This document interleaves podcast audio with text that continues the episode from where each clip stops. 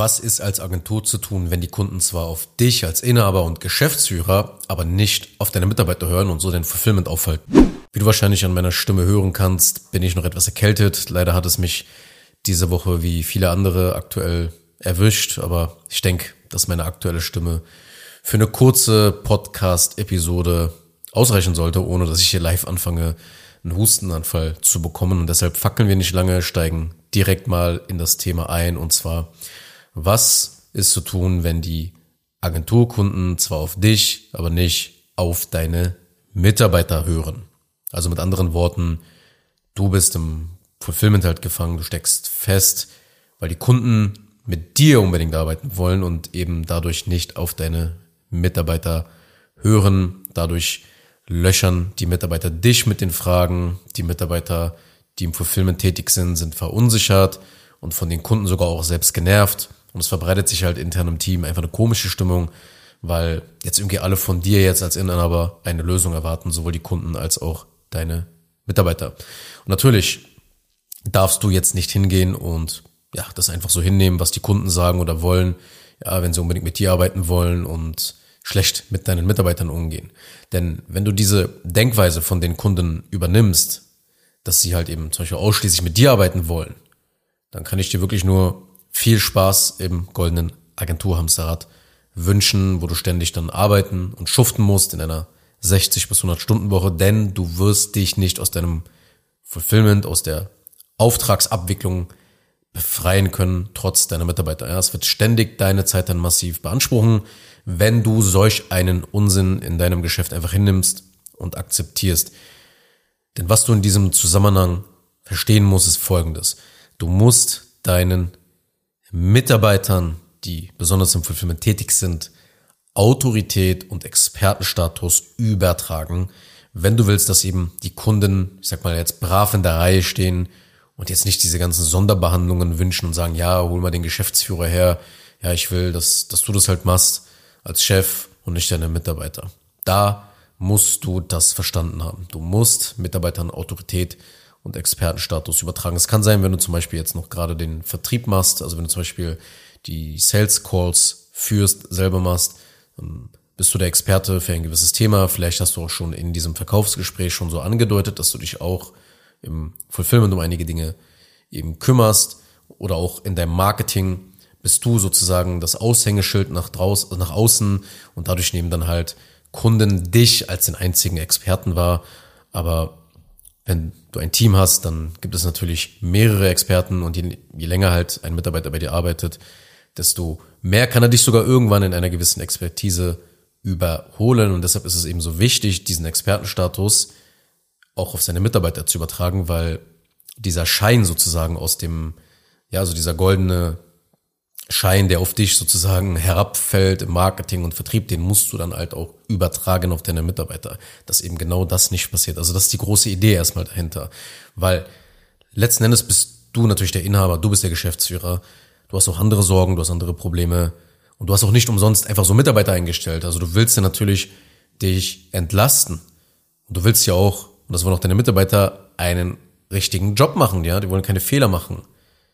Und ja, die Mitarbeiter haben, und auch du hast auch keine Lust auf, auf Kunden, die sich halt gegen diese ganze Zusammenarbeit dann stellen und deine Crew meutern wollen. Das hast, das willst du natürlich alles nicht. Du hast ganz viele andere Sachen noch in deinem Kopf.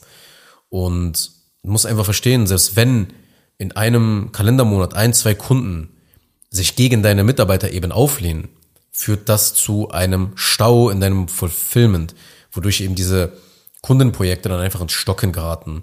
Und Projekte, die ins Stocken geraten, erzielen halt eben keine Ergebnisse. Und wenn keine Ergebnisse mit den Kunden erzielt werden, dann werden sie natürlich unzufrieden sein. Ja, wenn dann halt Retainer-Verträge nicht verlängern, dich nicht weiterempfehlen. Und du musst halt weiter versuchen, Neukunden wie verrückt zu akquirieren, weil ja der Umsatz sonst ausbleibt, weil eben du die bereits gewonnenen Kunden nicht halten kannst, weil die nicht bleiben aufgrund dieser Vergangenheit jetzt, ja. Und das Dumme ist halt eben nur, dass du durch ein solch ein zeitintensives Fulfillment eben, ja, wenn eben Kunden für Stau sorgen, dass du gar nicht die Möglichkeit dazu dann hast, als Inhaber und Geschäftsführer Top-Marketing und Top-Akquise zu betreiben und dort das Ganze dann voranzubringen. Ja, also Marketing und Vertrieb für dein Angebot mal eben systematisch zu knacken, ist dann in so einer Gegebenheit so mit solchen Bedingungen gar nicht möglich. Du hast nicht die Zeit dazu. Du machst vielleicht hier und da ein bisschen Marketing, aber nicht dieses Top-Ding, wo du dein Angebot richtig knackst, wo du die Zielgruppe knackst. Das geht dann nicht. Weil du einfach operativ im Fulfillment mit solch einem Quatsch dann drin steckst. Und das generelle Problem ist jedoch, dass die Kunden von deinem Prozess abweichen. Und das willst du nicht und das darfst du, wie gesagt, niemals akzeptieren. Du darfst solch einem, solch einen Quatsch nicht schlucken. Ja, jedenfalls nicht in meiner Welt und nicht, wenn du diesen Podcast hörst. Denn hier geht es darum, sich Stück für Stück aus allen Abläufen in deiner Agentur wegzurationalisieren. Ja, und das operative Geschäft hinter sich zu lassen. Und deshalb musst du als Agenturinhaber einen klaren Ablauf und einen Prozess im Fulfillment haben, in dem du deine Kunden quasi, ja, wie auf einem Fließband abarbeitest. Wenn jedoch Kunden abweichen, sich gegen dich und dein Team stellen, vielleicht sogar schon einige deiner Mitarbeiter angeschrien und fertig gemacht haben in den Calls und diese Mitarbeiter dann sogar keine Lust mehr auf ihre Stelle haben, ja, und kündigen wollen, dann hast du wirklich ein großes Problem, ja, auf dem Weg eben dieses Ziel zu erreichen, dass du rauskommst aus diesen ganzen operativen Angelegenheiten. Um aber auf die ursprüngliche Frage zurückzukommen, was kann man denn jetzt aber machen, wenn die Kunden ja, ich sag jetzt mal auf dich hören, aber nicht auf deine Mitarbeiter, ja, wenn sie dir Folge leisten, aber eben nicht deinem Team. Also, du musst den Halo-Effekt in deinem Fulfillment nutzen. Falls du den Halo-Effekt nicht kennst, dann erkläre ich dir das kurz. Der Halo-Effekt ist eine kognitive Verzerrung, in der wir, ich sag mal, unser allgemeines Gefühl über eine Person auf spezifische Eigenschaften dieser Person übertragen. Das heißt, wenn du zum Beispiel einen guten Freund, ein Restaurant empfiehlst und sagst, ey, der Laden ist der Wahnsinn, das Essen ist grandios, die Kellner sind so extrem höflich, so professionell, das Ambiente ist so krass Premium, sieht so top eingerichtet aus, ganz nach deinem Geschmack. Dann wird dein Freund durch diesen Halo-Effekt wahrscheinlich jetzt eine positive Einstellung zu dem Restaurant haben, noch bevor er es überhaupt besucht hat. Und dies könnte dann dazu führen, dass er während des Besuchs im Restaurant solche mögliche Mängel übersieht oder das Restaurant insgesamt besser bewertet, als es ohne deine Empfehlung getan hätte. Und je nachdem, in welche Richtung halt dieses Vorframing halt stattfindet, also ob du zum Beispiel sagst, hey, das Restaurant ist gut oder das Restaurant ist schlecht, verstärkt sich dieser Effekt. Ja, also wenn du was Negatives gesagt hättest, hätte dann dein Freund die negativen Sachen eher wahrgenommen. Ja, beim gleichen Restaurant. Ja, das, wo du, wo du vorher gesagt hast, ist top, ist Premium, ist geil, sagst du zum Beispiel genau andere Sachen, hey, die Kellner waren unfreundlich, das Essen war nicht so geil, dann wirst du kannst du auch mal ausprobieren, äh, dass Leute die ähnlichen Sachen plötzlich dann wahrnehmen wie du, wenn du sie im Vorfeld kommunizierst. Oder wenn wir jemanden mögen, dann neigen wir dazu, ihn auch zum Beispiel als intelligent, freundlich und lustig wahrzunehmen. Das sind auch so Facetten des Halo-Effektes. Wenn Leute zum Beispiel einen berühmten Musikstar mögen, dann glauben sie häufig auch, dass diese Person in anderen Bereichen, wie zum Beispiel Schauspielern oder Mode, talentiert ist, obwohl das gar nicht der Fall sein muss. Oder wenn ein Mitarbeiter in irgendeinem Bereich gut abschneidet, dann denken einige Inhaber und Chefs, Geschäftsführer, dass dieser Mitarbeiter auch in anderen Bereichen wahrscheinlich gut abschneiden wird und führt, das führt halt zu einer Überbewertung des Mitarbeiters. Also anders gesagt, beim Halo-Effekt handelt es sich um so eine Art Vorframing, bei der wir die Wahrnehmung und die Erwartungen, also jetzt in dem Fall der Kunden beeinflussen können bevor sie eine bestimmte Information oder bevor sie in dem Fall eine bestimmte Situation mit einem Mitarbeiter erleben. Ja, also es handelt sich um eine Art Voreinstellung, ja, bei der ich eben durch eine gezielte Information eine gewisse Erwartungshaltung oder eine gewisse Sichtweise beim Kunden hervorrufe und die dann eben die anschließende Interaktion zwischen Mitarbeiter und Kunden dann beeinflusst. Ja? Und damit wir uns nicht falsch verstehen, das ist kein Trick, den ich dir in dieser Episode verrate, weil ich nicht will, dass du deine Kunden irgendwie austrickst, weil das ist Quatsch, das ist Nonsens. Vielmehr geht es mir darum, dass wenn du kompetente Mitarbeiter hast, die du gut eingearbeitet hast, dann sollten sie natürlich in ihrem jeweiligen Gebiet auch von den Kunden so wahrgenommen werden. Ja, und damit das eben geschieht, musst du diesen Halo-Effekt kennen, verstehen und in deine Prozesse natürlich integrieren. Frage ist jetzt, wie man solche ja, von der Verhaltensforschung bewiesenen Effekte in seine Prozesse einbaut, damit man eben so ein reibungsloses Agenturfulfillment hat. Die Antwort Du musst den Halo-Effekt in deinem Onboarding an, einbauen. Genau gesagt, du musst im Onboarding deine Mitarbeiter nicht nur vorstellen, sondern sie auch so framen, dass sie in ihren jeweiligen Gebieten Experten sind. Also natürlich nur die Mitarbeiter, die relevant für die Dienstleistung im Fulfillment sind, ja, also nicht dein gesamtes Team. sondern nur die Mitarbeiter, die relevant für das Projekt sind. Und das kannst du über zwei Wege machen. Über ganz normale Zoom-Calls, eins zu eins, dem Kunden erklären, oder über Videos. Ja, also zum Beispiel jetzt über Calls kannst du jedes Mal dein Team vorstellen. Das ist der schnellere, der einfachere Weg, aber natürlich auch auf lange Sicht der weniger skalierbare, weil du das ja jedes Mal bei jedem Neukunden machen musst. Ja, manchmal macht es zum Beispiel auch Sinn, äh, nicht nur einen strategischen Onboarding-Call zu haben, sondern auch einen technischen Onboarding-Call, ja, wo eben so das ganze technische Zeug mit dem Kunden einmalig in der Setup-Phase ja eingerichtet wird.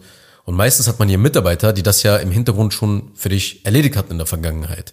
Wenn du jetzt aber Aufgaben im Fulfillment abgibst und systematisieren willst, werden ja nun deine Mitarbeiter diese technischen Calls durchführen. Ja, damit du dich ja langsam da zurückziehen kannst. Aber wenn jetzt die Kunden die Mitarbeiter nicht ernst nehmen oder gar nicht mit ihm sprechen wollen, mit diesem, mit dem Mitarbeiter oder mit der Mitarbeiterin, dann, also weil sie erwarten, dass du das ja machen sollst, dann hast du nämlich ein Problem in deinem Fulfillment. Du kommst da nicht raus. Und ich will dazu einfach ein einfaches Beispiel geben, wie das dann aussehen könnte. Nehmen wir mal an, du bist eine Marketingagentur und du schaltest und verwaltest die Online-Werbeanzeigen deiner Kunden, so auf den sozialen Netzwerken, Instagram, Facebook, TikTok etc. Der strategische Call dient dazu, nicht nur die Strategie eurer Kampagnen zu besprechen oder euer Targeting, die Zielgruppe und die Creative zu besprechen, sondern auch um dein Team vorzustellen. Also du sagst dann sowas wie, hey, ich möchte dir unseren technischen Experten Björn für Facebook Werbeanzeigen vorstellen. Ja, Björn ist ein Spezialist in seinem Bereich und er versteht das technische Setup von Werbeanzeigen wie kein anderer in unserem Team. Und der wird dafür sorgen, dass deine Anzeigen optimal aufgestellt sind, um eben die bestmöglichen Ergebnisse langfristig unserer Zusammenarbeit dann zu erzielen. Und danach kannst du zum Beispiel die Qualifikation von Björn aufzählen oder andere Kundenergebnisse, für die Björn mitverantwortlich war. Das kannst du dann hervorheben, um diesem Mitarbeiter dann zusätzliche Autorität zu verleihen. Ja, den Namen habe ich mir natürlich gerade einfach ausgedacht. Aber alleine, weil du dein Team idealerweise mit solch einer kleinen Präsentation vorstellst, in der du zum Beispiel Fotos von den jeweiligen Mitarbeitern einbaust und auf diese Weise dann wieder das Ganze framest, wird dein Kunde den nächsten Call, also den technischen Call, ganz anders wahrnehmen und auch ganz anders angehen in Zukunft. Also sagen wir mal fünf, sechs Tage später steht dieser Onboarding-Call an, dann wird dein Kunde anders in diesen Call reingehen. Aber du musst eben, wie gesagt, das jetzt nicht in einem Call machen, sondern was ich zum Beispiel auch unter anderem für meine Kunden baue, sind Kundenportale und Onboarding-Schulungsbereiche, in denen man dann den Agenturkunden wie in einem kleinen Videotraining dann aufgeteilt nach Modulen alles Relevante eben für die Zusammenarbeit in vorgedrehten Videos erklärt. Ja, und hier kann man natürlich auch ein dediziertes, eigendediziertes Video nur für sein Team und dessen Vorstellung dann aufnehmen. Und ja, so sehen halt alle Neukunden dann dieses Video und das bedeutet, dass dies bereits natürlich eine sehr skalierbare Struktur für eine Agentur ist, wenn man das Ganze so angeht. Ja, auch wenn das bei weitem, bei weitem eben noch kein vollständiges Onboarding ist, wenn man solche Portale halt baut, da gehören noch einige Sachen mehr dazu. Also, wenn die Kunden den Anweisungen deiner Mitarbeiter nicht folgen, dann ist die Lösung eben diesen Halo-Effekt zu nutzen, um ja, die Mitarbeiter im Onboarding-Prozess als Experten in ihren jeweiligen Gebieten zu präsentieren, weil dadurch werden die Kunden anders mit ihnen umgehen, weil du ihnen Autorität und Status verleihst. Ganz wichtig. Und dieses ganze Präsentieren deiner Mitarbeiter kann eben ganz klassisch in Zoom-Calls oder eben, wie bereits ja gerade erwähnt, in voraufgezeichneten Videos erfolgen, die dann auf Kundenportalen, Onboarding-Schulungsbereichen dann liegen, um dadurch eben den Prozess leichter zu skalieren. Also, das ist natürlich nur ein Fulfillment-Problem, das Agenturen haben und das sich eben mit Prozessen und Onboarding sehr leicht lösen lässt. Meistens aus diesem einen Problem gibt es noch viele Folgeprobleme, fünf, sechs, sieben andere Probleme, die damit meistens vernetzt sind. Und deshalb müssen wir am Ende des Tages immer das individuell dann, also müssen wir uns individuell immer eine Agentur und ein Geschäft ansehen, damit wir dann genau wissen können, okay, das wäre eine Handlungsempfehlung, das könnte man so und so umsetzen. Aber wenn du willst, dass wir das mal konkreter bei deiner Agentur machen, vereinbare einfach mal ein kostenloses Erstgespräch. Den Link findest du wie immer unten in den Show Notes. Und ansonsten danke fürs Zuhören. Ich hoffe, das ging heute klar mit meiner Stimme und bis zur nächsten Episode. Kurz noch eine Sache zum Schluss. Wenn dir diese Podcast-Episode gefallen hat, dann tu bitte Folgendes. Abonniere diese Show, wenn du das noch nicht getan hast, sodass du keine weitere Folge mehr verpasst. Wenn du jemanden kennst, für den diese Inhalte spannend sein könnten, dann empfehle doch bitte auch meinen Podcast weiter. Und über eine 5-Sterne-Bewertung dieser Folge auf Apple Podcasts oder auf Spotify würde ich mich natürlich auch sehr freuen. Falls du wissen willst, ob du für eine Zusammenarbeit mit mir geeignet bist, dann besuche jetzt zengin-digital.de und buche ein kostenloses Erstgespräch.